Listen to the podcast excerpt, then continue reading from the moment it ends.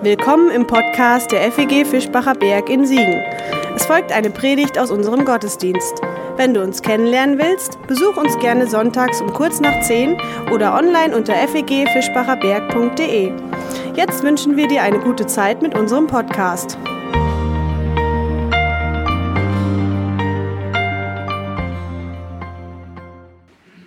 Wir beginnen unsere Predigt heute Abend mal mit ein bisschen Rätselspaß. Es sind so viele Menschen da und ich glaube, mit Schwarmintelligenz kriegen wir jedes Rätsel heute Abend äh, gelöst und auch das werden wir schaffen.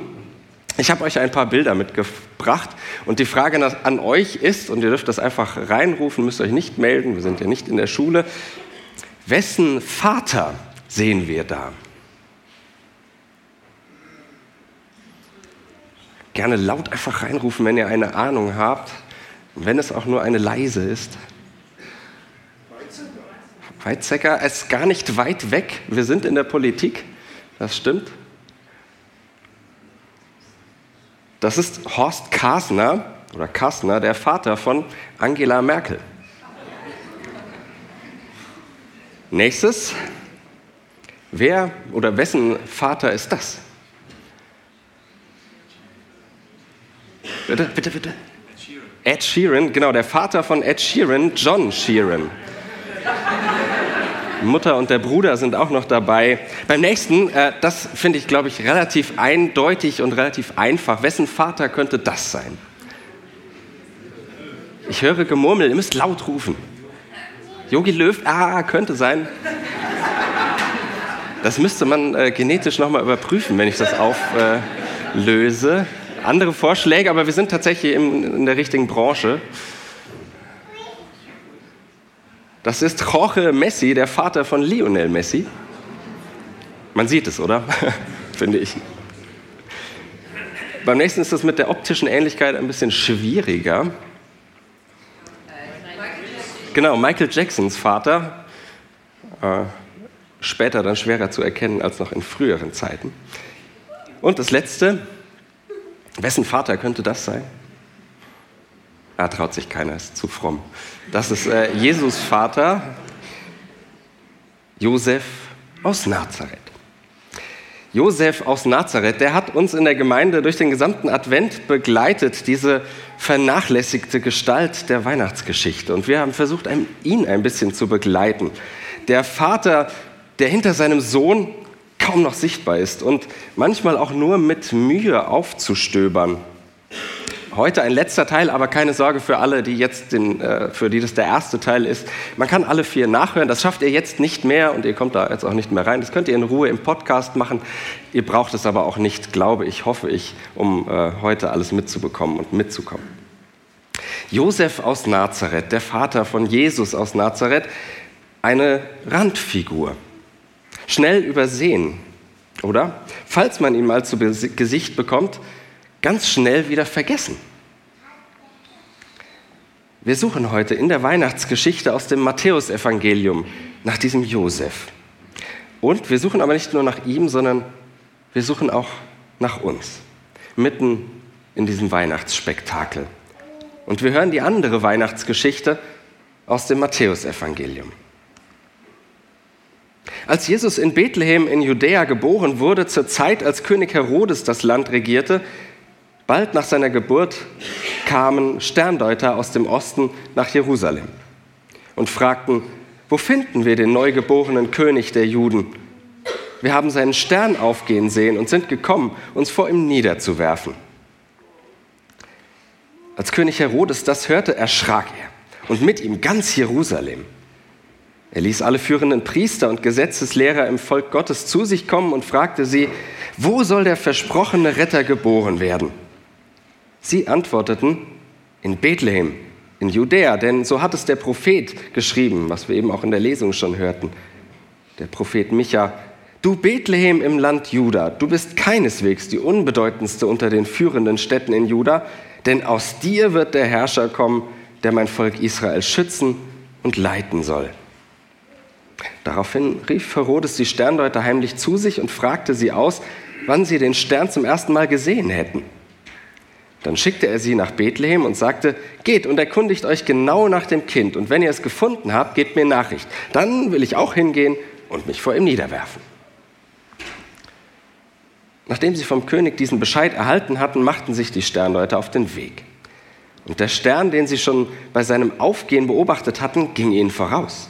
Genau über der Stelle, wo das Kind war, blieb er stehen. Als sie den Stern sahen, kam eine große Freude über sie. Sie gingen in das Haus und fanden das Kind mit seiner Mutter Maria. Da warfen sie sich vor ihm zu Boden und ehrten es als König. Dann holten sie die Schätze hervor, die sie mitgebracht hatten, und legten sie vor ihm nieder. Gold, Weihrauch und Myrrhe. In einem Traum befahl ihnen Gott, nicht wieder zu Herodes zu gehen, so zogen sie auf einem anderen Weg in ihr Land zurück.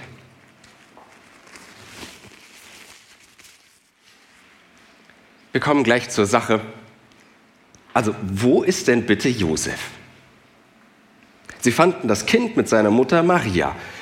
Vom Vater keine Spur. Und ich habe das nicht einfach im Text weggelassen, um irgendwie jetzt heute Abend das machen zu können. Nein, das steht so da. Vom Vater keine Spur. Ich musste an die Geburt äh, eines unserer Kinder denken. Gegen 22.30 Uhr meinte nämlich die Hebamme, Frau Rink, das wird heute nichts mehr. Herr Rink denkt sich, gut, dann gehe ich noch mal schnell die nervöse Blase leeren, habe ja Zeit. Keine drei Minuten später, Herr Rink, äh, gehen Sie doch mal ganz schnell rein, sonst verpassen Sie das nämlich. Ging dann alles sehr, sehr schnell. Und vielleicht war es ja bei Josef so ähnlich. Als die orientalischen Astrologen kommen, steht er irgendwo vor der Höhle am Busch und entleert sich. Das ist natürlich nur meine Fantasie. Aber die wird nun mal auch beflügelt, wenn dieser Josef einfach fehlt, wenn von ihm in der Geschichte jede Spur fehlt. Wie lässt sich dieses Rätsel lösen? Wir haben in der Serie, die wir als Gemeinde durchgemacht haben, immer mal wieder über die Bibel hinausgeschaut in sogenannte apokryphe Evangelien. Komisches Wort. Das sind Texte, die ebenfalls Geschichten aus dem Umfeld von Jesus erzählen und äh, aber meistens später entstanden sind als unsere vier Evangelien und es auch nicht in die Bibel hineingeschafft haben. Deswegen kennt man nicht, sie nicht so. Mit dabei haben wir auch das Pseudo-Matthäus-Evangelium kennengelernt. Das ist ein Text ungefähr aus den Jahren 600 bis 625, der sich im Mittelalter ganz großer Beliebtheit erfreute und da auch für manche Menschen ganz normal zur Bibel dazugehörte. Jedenfalls gibt es darin auch eine Version der Weihnachtsgeschichte und der, in der passiert tatsächlich genau das. Der liebe Josef hat die Geburt verpasst. Allerdings bei ihm nicht, weil er seine Blase entleeren musste, sondern weil er auf der Suche nach Hebammen war, immerhin. Steht so aber nur im Falschen und nicht im echten Matthäusevangelium. Also haben wir nach wie vor die Freiheit und auch ein bisschen die Aufgabe zu fragen, warum fehlt der Kerl? Wurde er einfach beim Erzählen vergessen? Ich glaube das nicht. Immerhin, Lukas hat ihn mit drin und betont sogar, sie fanden beide, Maria und Josef. Er hat an ihn gedacht. nun ist es aber so, ist auch kein Geheimnis. Die beiden Weihnachtsgeschichten bei Lukas und hier bei Matthäus, die gehen sehr, sagen wir mal, frei mit den weitgehend unbekannten Umständen der Geburt Jesu um. Vergleicht man miteinander, beide miteinander, dann bleiben als Gemeinsamkeiten eigentlich nur eine ungewöhnliche Schwangerschaft, traumhafte Engelerscheinungen und ein mehr oder weniger idyllisches Bethlehem. Und diese Unterschiede, die haben einen Grund, denn was beide Evangelien tun, das ist nicht bloß dokumentieren, was passiert ist, sondern deuten. Das heißt, sie geben diesem ganzen Ereignis, dieser Geburt des Jesus aus Nazareth, eine Bedeutung. Und das tun sie mit jeder Kleinigkeit. Fast jedes Element in diesen Geschichten erzählt eine ganze Botschaft. Zum Beispiel die weitgereisten Sterndeuter, die machen diese Geschichte zu einem Weltereignis. Bethlehem, das steht, wie wir das in der Lesung gehört haben, für die Hoffnung, endlich einen Neuanfang in Israel machen zu können. Sterne, das sind beliebte und bekannte Zeichen für Königinnen und Könige. Und in Jerusalem, da wird die Jesus-Geschichte etwa 30 Jahre später ihr vorläufiges Ende finden. All das steckt in dieser Geschichte. Und es wird nicht einfach erzählt, weil es so gewesen wäre, sondern weil es zeigt, was diese Geburt, was Weihnachten bedeutet. Vom Glauben an Gott werden nicht bloß Tatsachen berichtet, sondern es wird erzählt. Weil das Leben, weil dein Leben nicht bloß Tatsache ist, sondern eine Geschichte, die erzählt werden will. Und wenn nun alles in dieser Geschichte eine Bedeutung hat, dann stellt sich doch noch umso mehr die Frage, wo ist Josef und warum nicht? Einerseits spiegelt das Fehlen Josefs ja so ein ganz altes Klischee. Mama hütet die Kinder, Papa ist unterwegs, arbeiten oder sowas. Jedenfalls ist er nicht da.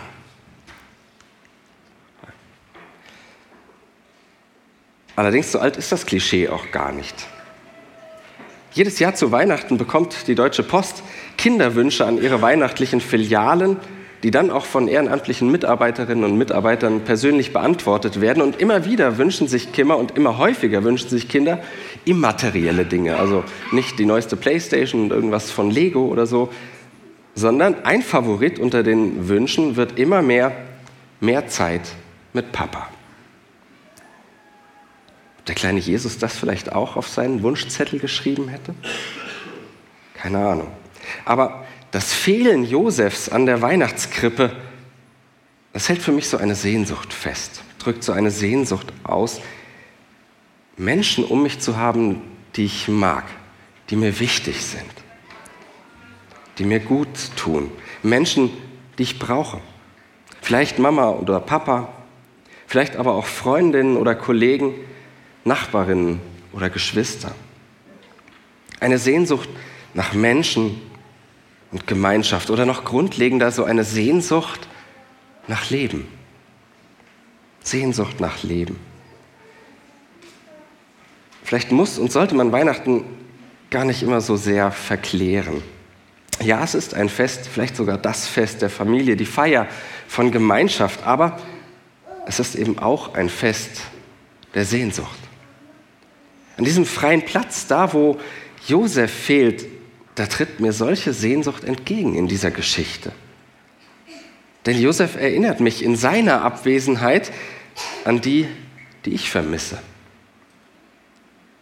Weil sie nicht mehr da sind oder weit weg. Weil wir uns zerstritten haben, aus den Augen verloren oder aus, uns aus dem Weg gegangen sind. Das ist nicht schön und nicht wirklich festlich. Aber dieser fehlende Weihnachtsjosef, der legt den Finger in so manche Wunde, die ich mit mir herumtrage. Wenn das mal nicht weihnachtlich ist. Ja, das ist nicht weihnachtlich. Aber vielleicht könnte es weihnachtlich werden. Denn ganz offenbar ist mitten in dieser Krippenszene Platz für diese Sehnsucht.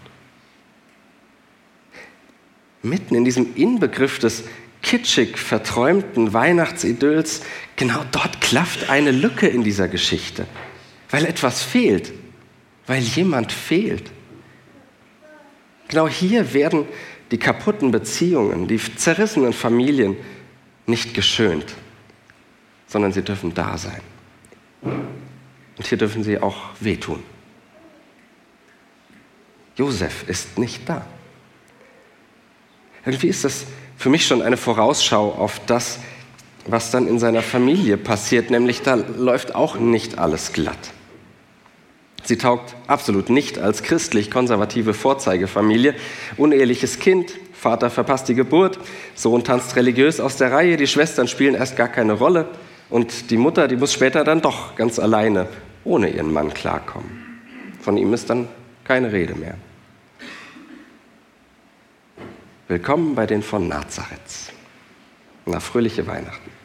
Aber mit dieser Patchwork-Familie erzählt Gott die himmlische Geschichte. Die Geschichte einer Sehnsucht nach Leben. Deiner Sehnsucht? Josef ist nicht da und wird mir damit zum Platzhalter für das, was ich sehnsüchtig mit mir herumtrage seines Menschen, seines Erfahrungen.